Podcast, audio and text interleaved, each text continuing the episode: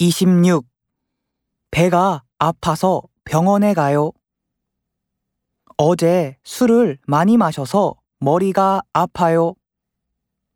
추워서 코트를 입어요. 이 옷가게는 싸고 예뻐서 자주 가요. 늦어서 죄송합니다.